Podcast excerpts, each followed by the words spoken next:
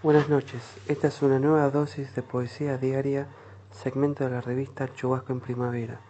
Mi nombre es Agustín Escarince y hoy les traigo un poema de Roberto Bolaños, Escribe lo que quieras. Nada quedará de nuestros corazones. Peire cardenal, delante de tus palabras, un cenicero blanco repleto de anillos.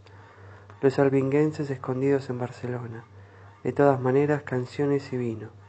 Un cenicero blanco repleto de dedos en los cómics encontramos la libertad.